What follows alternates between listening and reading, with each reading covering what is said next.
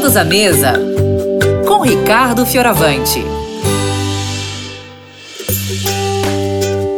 Já dizia Louis Pasteur, todo alimento cozido a mais de 90 graus perde as suas qualidades, as suas propriedades. Eles ficam desnaturalizados. E eu não sei se você sabe, mas a panela de pressão cozinha as coisas a muito mais do que 100 graus. E por causa disso, os alimentos perdem muito das coisas boas e você deve evitar. Mas você não precisa se preocupar.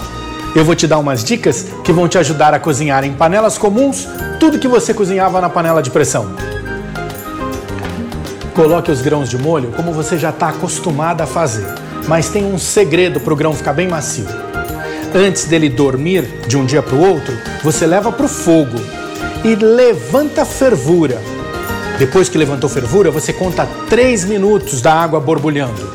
Borbulhou, você desliga o fogo, tampa a panela e deixa ele posar de hoje para amanhã. No dia seguinte, jogue a água fora e lave bem todos esses grãos.